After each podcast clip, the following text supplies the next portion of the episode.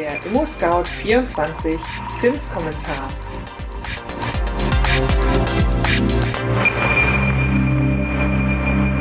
Hallo, liebe Hörerinnen und Hörer. Mein Name ist Konstanze Renken und ich begrüße euch ganz herzlich zu unserer Mai-Ausgabe des Zinskommentars. In diesem Podcast informieren wir euch über die aktuellen Zinsentwicklungen und schauen uns dabei auch an, was auf dem Finanzmarkt sonst noch so los ist. Dabei stellen wir uns immer die Frage, welche Auswirkungen hat das auf die Bauzinsen? Der Zinskommentar eignet sich darum neben allen Interessierten, vor allem für Leute, die eine Immobilie kaufen oder bauen möchten und dafür eine Baufinanzierung benötigen. Dieser Zinskommentar steht unter dem Titel Bauzinsen schrauben sich leicht nach oben und die EZB kauft jetzt auch Schrottanleihen. Doch zunächst wie immer das Wichtigste in Kürze. Erstens. Das Coronavirus zwingt die Zentralbanken zu Anleihenkäufen in ungeahnter Höhe. Zweitens. Tages- und Festgeldzinsen gehen leicht nach oben. Und drittens. Zusammen mit den Zinsen für zehnjährige Bundesanleihen verteuern sich auch die Baufinanzierungszinsen leicht. Das Coronavirus hat die Zinsen und Märkte weiterhin fest im Griff.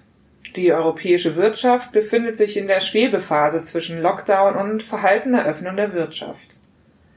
In dieser Warteposition zwischen Abkühlung, Social Distancing, Öffnungsdiskussionsorgie, Zitat Angela Merkel, und einem langsamen, experimentellen Neustart mit Maskenpflicht auch in Deutschland zuckte der DAX in Richtung 10.600 Punkte. Zum Vergleich, Mitte Februar stand er bei über 13.000 Punkten, um Mitte März auf rund 8.200 Punkte zu crashen. Ein ähnliches Bild zeigt sich an den Börsen weltweit.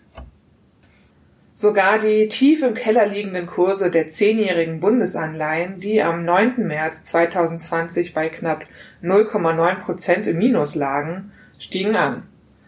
Am 27. April lagen sie bei minus 0,46 Prozent. Ihr Aufschwung zog auch die Bauzinsen mit sich, weil beide Werte eng miteinander verzahnt sind. Die meisten Länder sind auf dem Weg in eine Rezession. Mit den Krisengeldern der Staatsregierungen, den Soforthilfen und günstigen Krediten wächst auch die Bedeutung der Geldpolitik der Zentralbanken. Sie sollen dafür sorgen, dass sich die Refinanzierungsbedingungen nicht merklich verschlechtern. Aber wie gelingt das, wenn man nicht die Notenpresse anschmeißen will?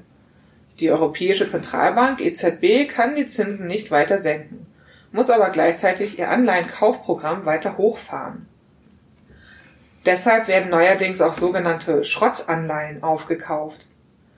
Dabei handelt es sich um Anleihen, die keine gute Bewertung der bekannten Ratingagenturen erhalten haben.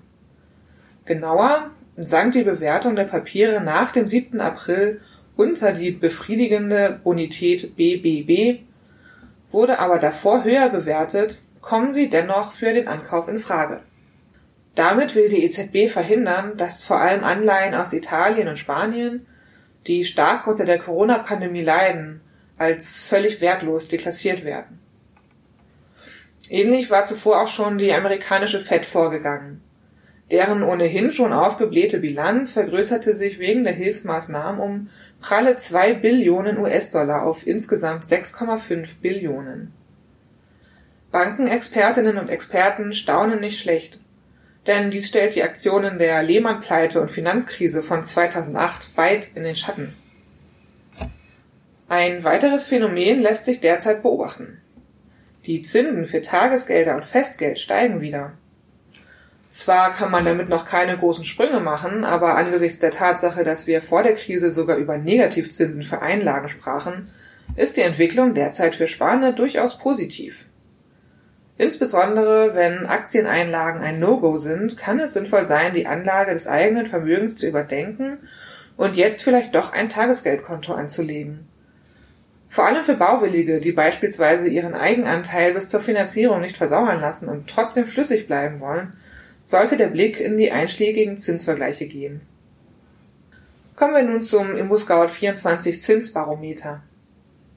Das zeigte im vergangenen Monat ein uneinheitliches Bild.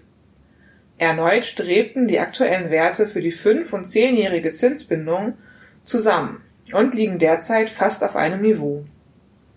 Die Kredite mit fünfjähriger Laufzeit erreichten Ende April den gleichen Stand wie im März und notierten bei 0,60 Prozent. Hier gab es also lediglich eine gleichbleibende Seitwärtsbewegung. Die Darlehen mit zehnjähriger Zinsbindung gaben hingegen um 0,02 Prozentpunkte nach. Statt 0,64 Prozent sind es nun 0,62 Prozent. Die 15-jährigen Darlehen verteuerten sich um 0,05 Prozentpunkte auf 0,94 Prozent. Auch bei den Zinsen für die langfristige Zinsbindung von 20 Jahren ging es aufwärts, wenn auch nur um einen 0,01 Prozentpunkt. Derzeit kosten langfristige Baukredite 1,09 Prozent. Wer sich aktuell für eine Baufinanzierung entscheidet, sollte sich die aktuellen Konditionen möglichst lange sichern. Dabei gilt, je niedriger das Eigenkapital ist, desto länger darf die Zinsbindung sein. Bei den anfänglichen Tilgungsraten können alle, die eine Immobilie kaufen oder bauen wollen, dafür gerne klotzen. Drei Prozent sollten mindestens gewählt werden, um auch einen substanziellen Teil des Darlehens in angemessener Zeit zu tilgen. Niedrige Zinsen führen zu einer paradoxen Situation. Je niedriger der Zins, desto länger dauert die Finanzierung bei einer identischen Anfangstilgung. Das liegt daran, dass die Raten gleich bleiben und sich das Verhältnis von Tilgung und Zinsen in der Rate über den Zeitablauf verändert. Zunächst zahlt man viele Zinsen und weniger Tilgung, später ist es umgekehrt. Wenn die Zinsen aber sehr niedrig sind, so wie aktuell, und man auch noch eine niedrige Anfangstilgung wählt, dann kann die Rückzahlung sehr, sehr lange dauern. Deshalb lieber mit hoher Tilgung starten, sofern man sich das leisten kann. Die Gesetzgebung ermöglicht Kreditnehmenden seit Anfang April die Stundung ihrer Kredite also die Aussetzung von Zahlungen. Die nach eigenen Aussagen gut ins Jahr 2020 gestartete Deutsche Bank vermeldete am 26. April, dass bereits in den ersten zwei Wochen nach dem Inkrafttreten des Gesetzes rund 50.000 Anträge bei der Bank eingegangen seien. Die Hälfte davon waren Baufinanzierungen. Erfreulich? Die überwiegende Anzahl der Anträge seien bereits bearbeitet und bewilligt. So ein beherztes Vorgehen verschafft all denen, die gerade eine Immobilie kaufen oder bauen, eine dringend nötige Verschnaufspause. Ja, damit sind wir auch schon wieder am Ende des ImmoScout24 Zinskommentars angekommen. Wenn ihr Fragen an uns habt, Lob, Anregungen oder Kritik, dann freuen wir uns über eine E-Mail an podcast@scout24.com. Die Adresse findet ihr wie immer auch in den Show Notes. Wenn euch unser Podcast gefällt, dann hinterlasst uns doch gerne eine Bewertung und abonniert uns bei iTunes, Spotify oder wo auch immer ihr eure Podcasts gerne hört. Am Mikrofon war Konstanze Renken.